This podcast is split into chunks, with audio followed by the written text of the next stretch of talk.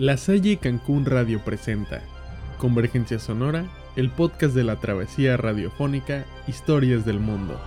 Nosotros somos Melina, Janet y Armando. Comenzamos.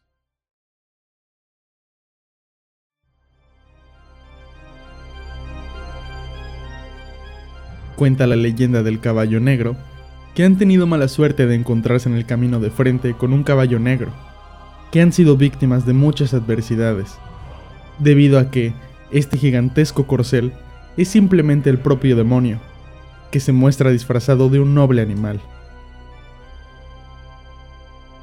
Narran que el habilidoso demonio es una criatura que goza de ser inteligente, por lo que no se presenta ante los seres humanos como una especie horrible o como un animal brutal, sino que, bajo su astucia, llega en un hermoso caballo de pelaje brillante y negro. Los pobladores ya legendarios, muchos de ellos dueños de haciendas y con riquezas de El Salvador, durante la luna llena desaparecen, mientras que sus familias los buscaban desesperadamente por todas partes y mucho tiempo, hasta que, sin mucha explicación, se encontraban los restos de sus cuerpos desaparecidos por las haciendas. Alguna vez fue hombre, ¿y qué? Por su interminable ambición, fue condenado a sufrir los tormentos del infierno, y a ser el cobrador de quienes, como él, tienen deudas pendientes con el diablo.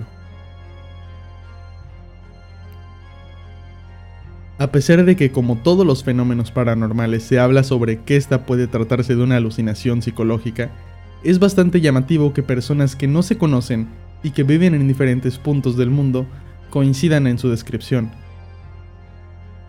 Si nos guiamos por las experiencias que cuentan las personas que aseguran haberlo visto, este simplemente aterroriza a las personas, sin llegar a hacerles nada en específico. Igualmente existen personas que aseguran pudieron haberlo escuchado hablar. Es por eso que, a continuación, te platicaré las siguientes dos anécdotas reales que les ha sucedido a algunas personas. Sus ojos rojos eran como profanadores dentro de una realidad donde la noche siempre ha sido tranquila. Si escribo esto no es con el afán de sorprenderlos, o de siquiera causarles la más mínima reacción forzada.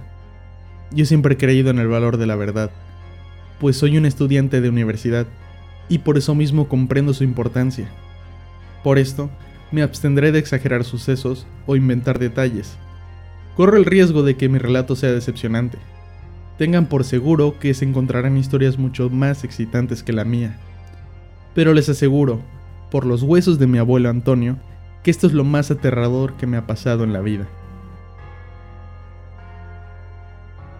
La verdad es que nunca he creído en los sucesos mágicos o paranormales, lo cual por mi cultura es algo particular, pero aún les tengo respeto. Toda mi vida he oído los relatos sorprendentes de mis familiares, quienes nunca han tenido que jurar por sus vidas que lo que cuentan es verídico, precisamente por el aire de horror y la dura expresión con la que narran sus infortunios. Además, tengo el vago recuerdo de la vez que mi pueblo mató a golpes a una mujer tachada de bruja roba niños.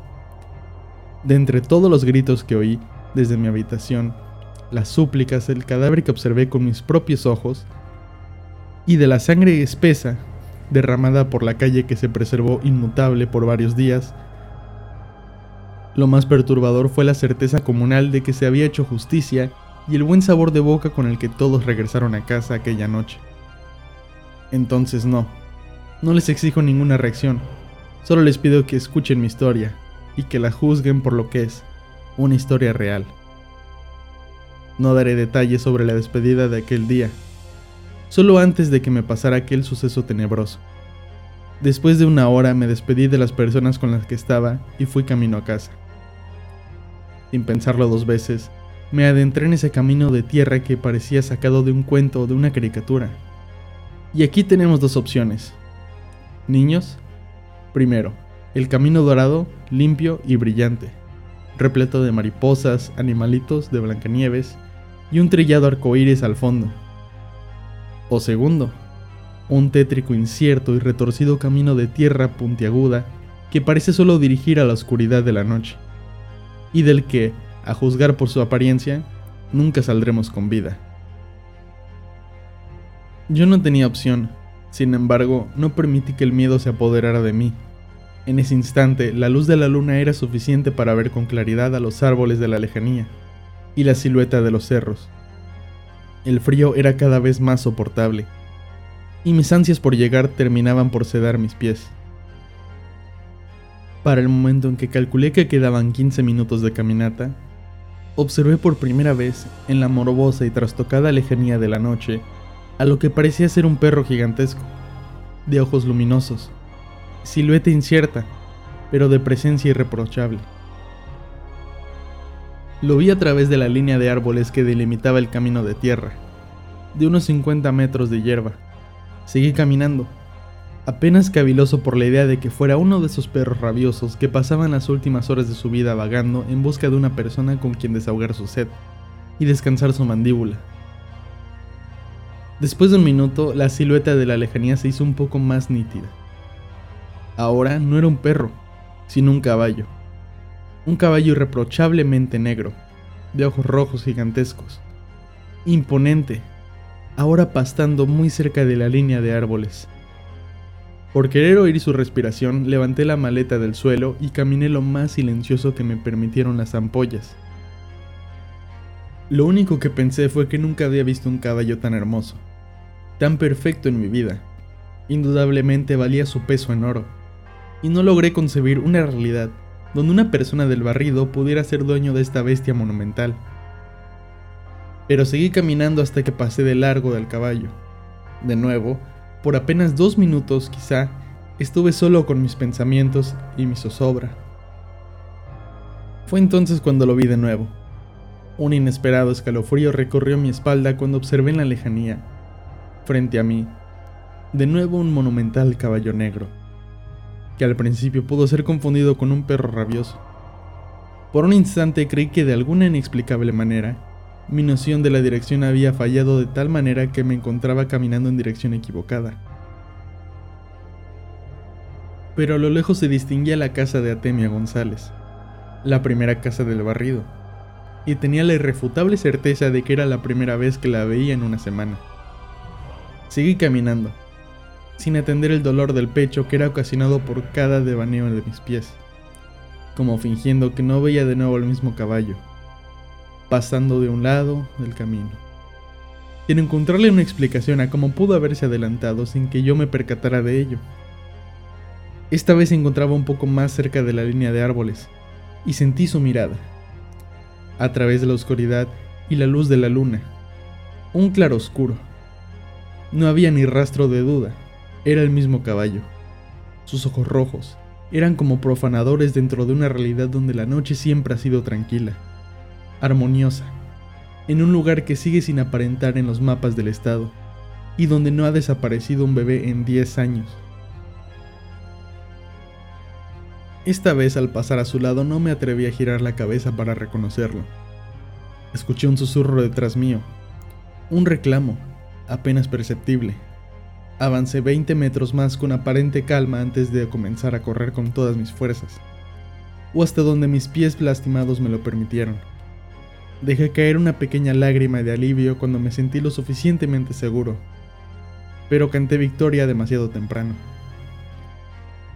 De nuevo, esta vez justo detrás de la línea de árboles, quizá 50 pasos de mí, y en la dirección a la que yo me dirigía, estaba el mismo caballo de ojos fulminantes.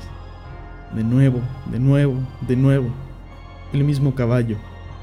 Lo supe porque me observaba con un completo descaro, casi metiendo su cabeza en la que yo juzgaba que era una frontera inquebrantable la línea de los árboles. Supe que debía hacer algo Supe que si no actuaba rápido, algo muy indeseable podría pasarme. Intuí que mis piernas no podrían ofrecerme una escapatoria de esto. Y pensé que mi mejor oportunidad vendría de una llamada de lucidez y negociación. Tenía la certeza de que aquel ser desgarrador no era de esta dimensión, o quisiera de esta y de muchas otras. Y me reconfortó pensar que si me quisiera muerto ya lo hubiera estado para ese momento. Juzgué de él un ser inteligente, mucho más inteligente que yo, enfermizamente inteligente, un psicópata. Entonces recordé la historia del verdugo monumental que le proponía a sus víctimas una competencia. Si ellos, gordos y viejos, presos políticos, lograban correr hasta el final de los jardines reales antes de que él los alcanzara, entonces les perdonaba la vida. A lo mejor era que este caballo disfrutaba jugar con su cena antes de comérsela. A lo mejor era que disfrutaba ver el terror de sus víctimas en su rostro antes de morir. Y a lo mejor era que pequeño juego apenas comenzaba. Divagué hacia lugares indeseables en mi imaginación, en vez de pensar en una solución para esta encrucijada, y me visualicé siendo masticado, procurando mantenerme vivo hasta el último momento. Imaginé su risa incontrolable, y yo lo único que pude hacer fue ponerme a llorar. Su inmutable mirada me despertó el trance en el que estaba. Me dio un par de palmadas en las mejillas para agarrar coraje de donde no lo tenía, a lo que juro que alcancé a oír una pequeña carcajada. Y reorganicé mi mente. Seguí caminando, creyendo que para el momento en que pasaría de nuevo, ya tendría una solución para esto. Erguí mi espalda, dejé de perseguir mi cabeza con mi cuerpo, sacudí las lágrimas de mis ojos Apreté mis manos para sortear el dolor de mis pies. Aguanté la respiración para ver si así se calmaba mi electricidad de mi cuerpo y almacenaba suficiente sangre en mi cerebro para fabricar una respuesta brillante. Urgentemente brillante. Que era lo que más necesitaba. Pero para el momento en que pasé a su lado, para el momento en que sentí su pesada respiración en mi cuello, lo único que pude decir fue, buenas noches.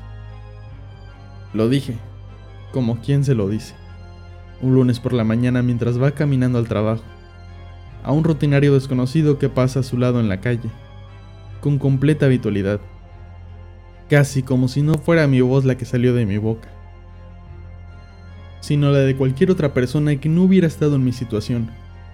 Ni siquiera me volteé para ver su reacción. Ahora estoy seguro. Quedo boquiabierto ante mi ocurrencia. Al llegar a casa me rehusé a ver la hora Entré con cuidado, procurando no despertar a mis padres y a mis hermanos que dormían en sus habitaciones. Sin proponérmelo pensé en mis otros tres hermanos que pasaban la noche por aquel camino. Pero ahora gracias al destino aquel caballo no me hizo ningún daño. Mi abuelo y el hombre del caballo negro. Mi bisabuelo era algo alcohólico. Llegaba durante la madrugada a su casa y muchas veces lo hacía al día siguiente. Siempre buscaba un pretexto para emborracharse. La aldea en la que vivía quedaba muy distante del pueblo. Para llegar a ese tienes que cruzar una quebrada. Esa noche mi bisabuelo estaba muy triste de su amigo, porque había muerto unos días atrás. Él se refugió en el alcohol, como siempre. Era muy tarde y la señora de la cantina le dijo que era hora de irse. Estaba súper ebrio. Cuando llegaba a la quebrada y era el momento de cruzar, se le apareció un hombre con una capa y sombrero negro, montando un caballo de igual color. Imaginó que fue de ser aterrador. Mi bisabuelo en esos momentos no sintió nada pues el alcohol se lo impedía. Además, él decía que era muy valiente y que no le temía nada. El hombre lo saludó y le dijo que le haría el favor de llevarlo a su casa, pues era muy tarde y la aldea quedaba muy lejos y mi bisabuelo no andaba a caballo. Mi abuelo aceptó, pues no tenía conciencia de lo que hacía de tal modo que aceptó la propuesta. Él se subió al caballo y tomaron su camino. Lo raro es que el hombre no cruzó la quebrada, sino que se alejó de ella y tomó la carretera que hay para salir del pueblo. Mi abuela contó que en unos instantes cuando mi bisabuelo se dio cuenta de lo que sucedía pensó, es el diablo. Sintió el latir de su corazón a mil por hora. La piel se le erizó y sintió pesado el cuerpo. Pero en esa misma carretera está el cementerio. Mi bisabuelo estaba en un punto en el que el médico se había apoderado de él. De repente al pasar por el panteón, mi bisabuelo escuchó una voz que le dijo, ¿Y vos, Frolian, para dónde crees que vas? En ese mismo instante sintió una mano fría, muy fría, que lo bajó de una manera brutal de aquel terrorífico caballo. Al día siguiente amaneció en la tumba de su mejor amigo, que acababa de fallecer días atrás. Esta es una historia de la familia Carcamo Torres. Es contada por mi abuela y por sus hermanos. Según nos relatan, el amigo salvó a mi bisabuelo de ese destino atroz. No sé si dejó de beber. Lo que sí les aseguro que dejó de montarse a caballo con desconocidos. Ahora dime, ¿tú qué opinas? ¿Qué es verdad y qué es mentira? Analiza tu respuesta. La Salle Cancún Radio presentó Convergencia Sonora, el podcast de la travesía radiofónica Historias del Mundo. Nosotros somos Melina, Janet y Armando. Regresaremos con más. Somos comunidad en frecuencia.